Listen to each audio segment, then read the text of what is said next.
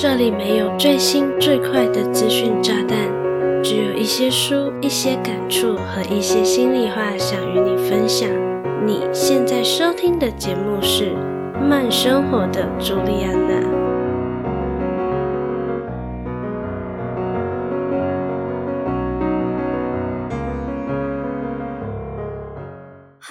大家好，我是朱莉安娜，感谢你收听《慢生活的朱莉安娜》第五十五集。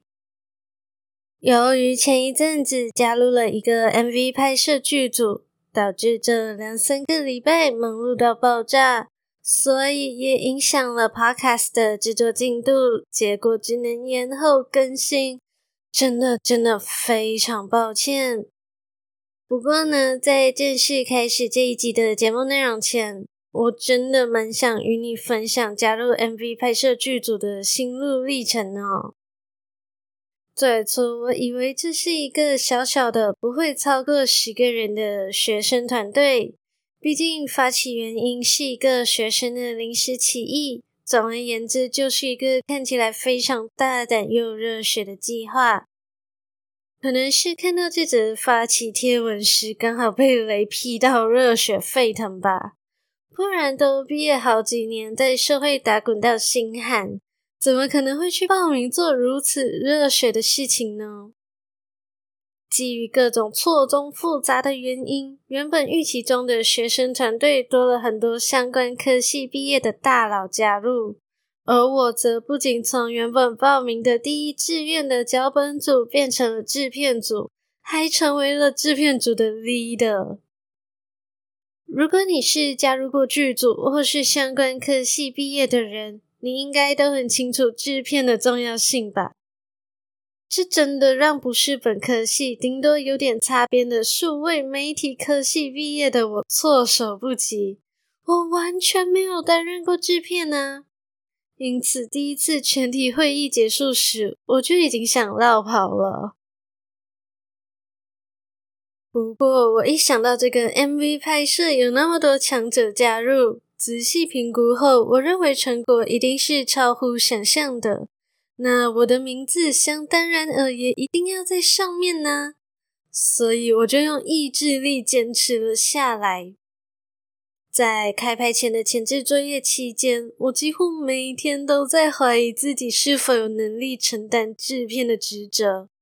我真的非常担心，会不会有什么事情是身为制片的我应该要去处理的，结果我却没有做到或是做好，而影响了剧组的拍摄。简而言之，这两三个礼拜的每天，我的心情就像在坐云霄飞车。不断的心态崩塌又重建，只要一想到制片有未完成的 to do list，焦虑就会席卷而来，吃不下也睡不好。我深刻的感受到肚子饿但吃不下、没胃口的感觉，也时不时就胃痛，中间还因为压力过大难以消化，而把吃进去的食物又都吐了出来，真的有够不健康。但是呢，都过去啦。拍摄已经杀青，压力给到后制。在杀青后的这两天，我也有好好放松和休息了。只不过呢，我对于筹备过程中产生的焦虑感真的太有心得了。因此，这一集的主题就来聊一聊对于无法达到成就的恐惧，也就是成就焦虑。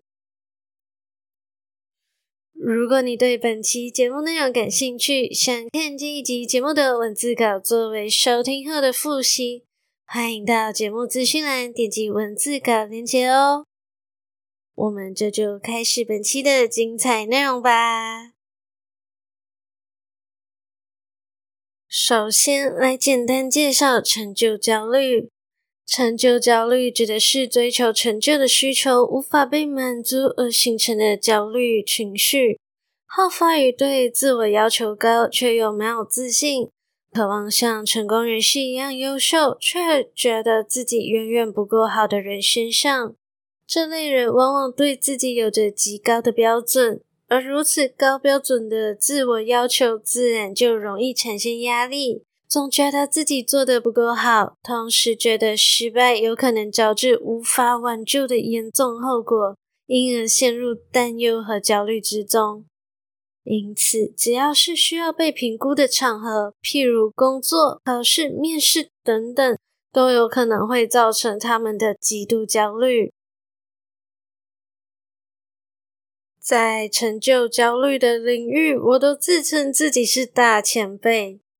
因为我始终觉得可以做到一百分，为什么要满足于九十九分呢？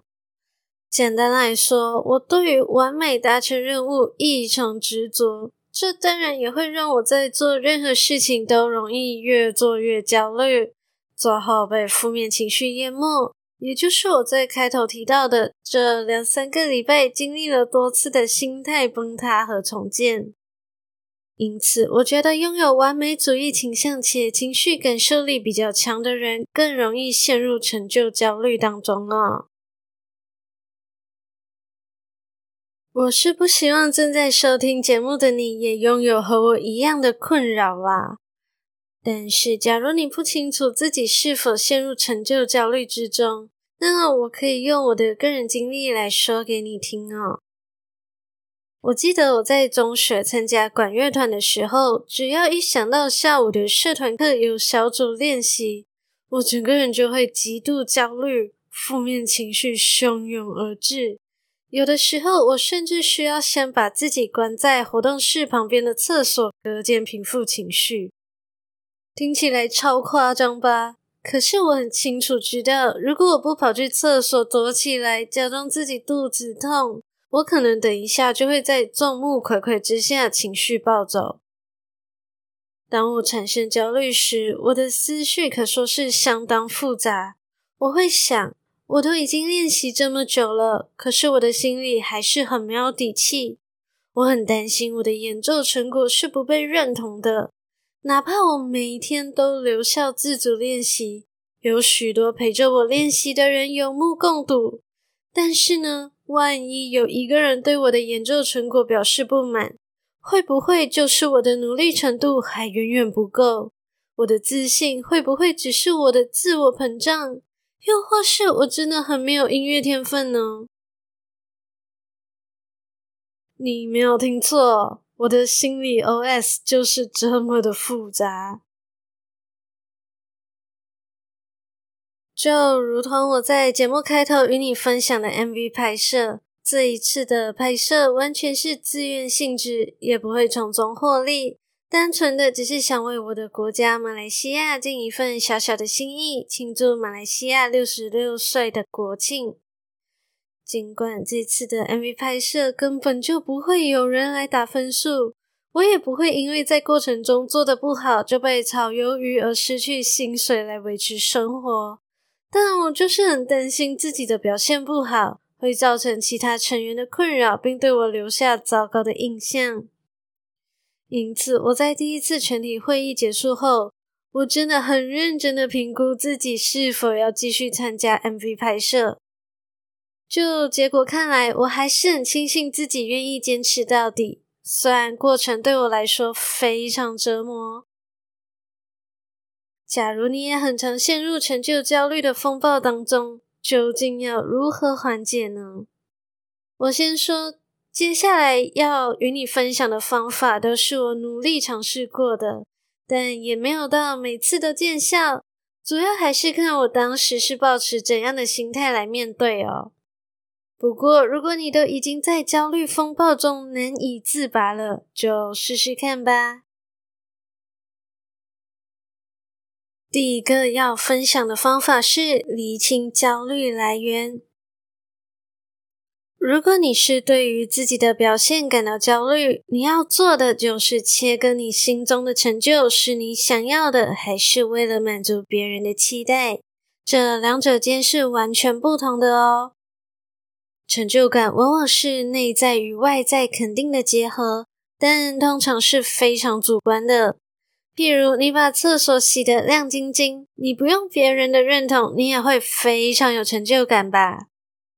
可是，假如成果是以团体为单位来检视的，就蛮容易陷入想要被认同的陷阱，害怕自己成为搅乱一锅粥的老鼠屎，最终和自我成就的动机混淆，到最后都不知道是别人不肯定我呢，还是是我无法肯定自己。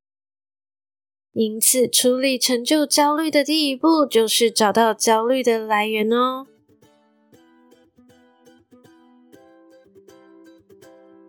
嗨，很高兴你愿意将节目收听到这里。现在是中场休息时间，让我郑重的向你介绍我们的 Podcast 剪辑服务上线喽。剪辑是一件繁琐却非常重要的工作。好的剪辑可以让你的节目更具有吸引力与专业感。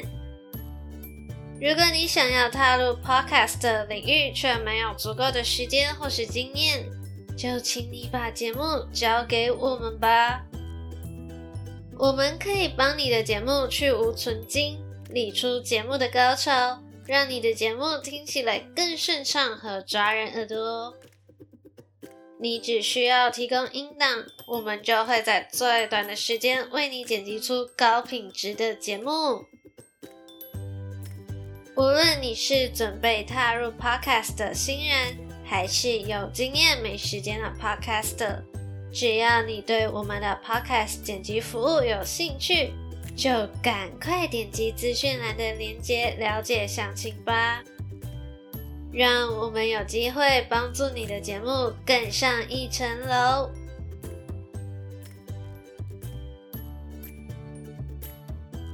广告结束，让我们回到节目里喽。第二个方法是原谅自己的不完美。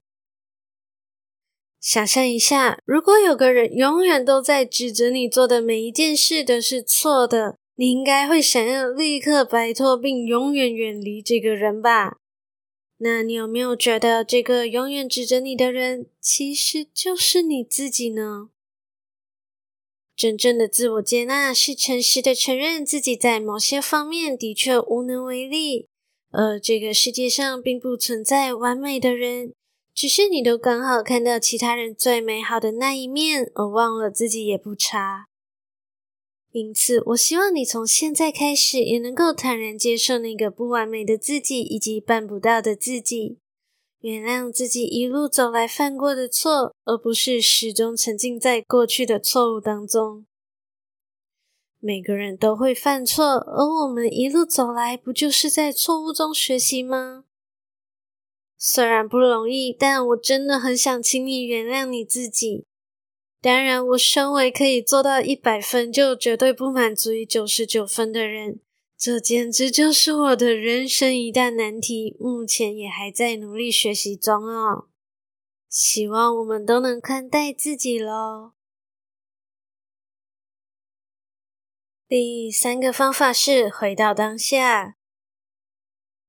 尽管我很讨厌别人说我想太多，因为我不觉得是我想太多，而是其他人都想的太少了。但我也不得不承认，当我感到焦虑时，往往都是我同时担心很多尚未发生的事情之时。尤其是成就并不是说来就来，马上就能达成，展现给大家看，让所有人都有目共睹的。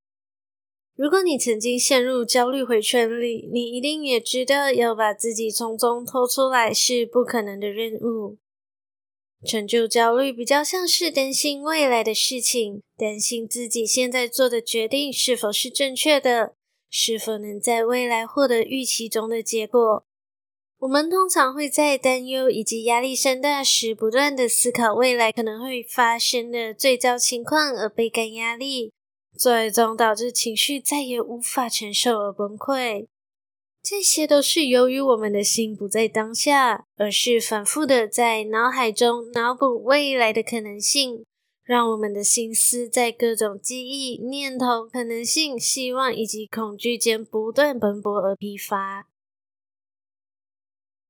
倘若我们能让意识察觉到最坏的结果还在遥远的未来，而我们当下所做的决定是有机会扭转乾坤的，自然就可以过滤掉一些焦虑感。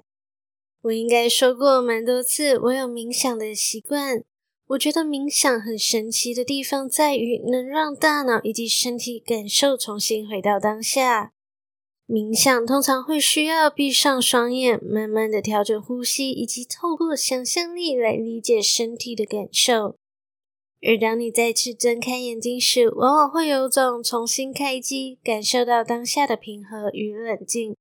再加上冥想时的你就只会专注于冥想这一件事，所以你的心就不会在同时间游走于不同的思绪上，当然也就没有那么焦虑喽。第四个方法是不比较，成就是比较出来的。像你会觉得自己不如人，也是由于你有一个和你比较的对象，不是吗？但我知道这是一个知易行难的观念啦，尤其是我们身处社群媒体泛滥的年代，你关注了谁，他有多优秀，他的生活有多美好，不用你刻意点进对方的主页，也会自动的呈现在你的眼前，让我们无时无刻都暴露在比较之中。我自己就还蛮常羡慕别人的工作，别人的生活。可能是对方的生活方式让我向往，也有可能是生活态度与我不同。这一些都会让我觉得自己的生活似乎和别人差了那么一点点。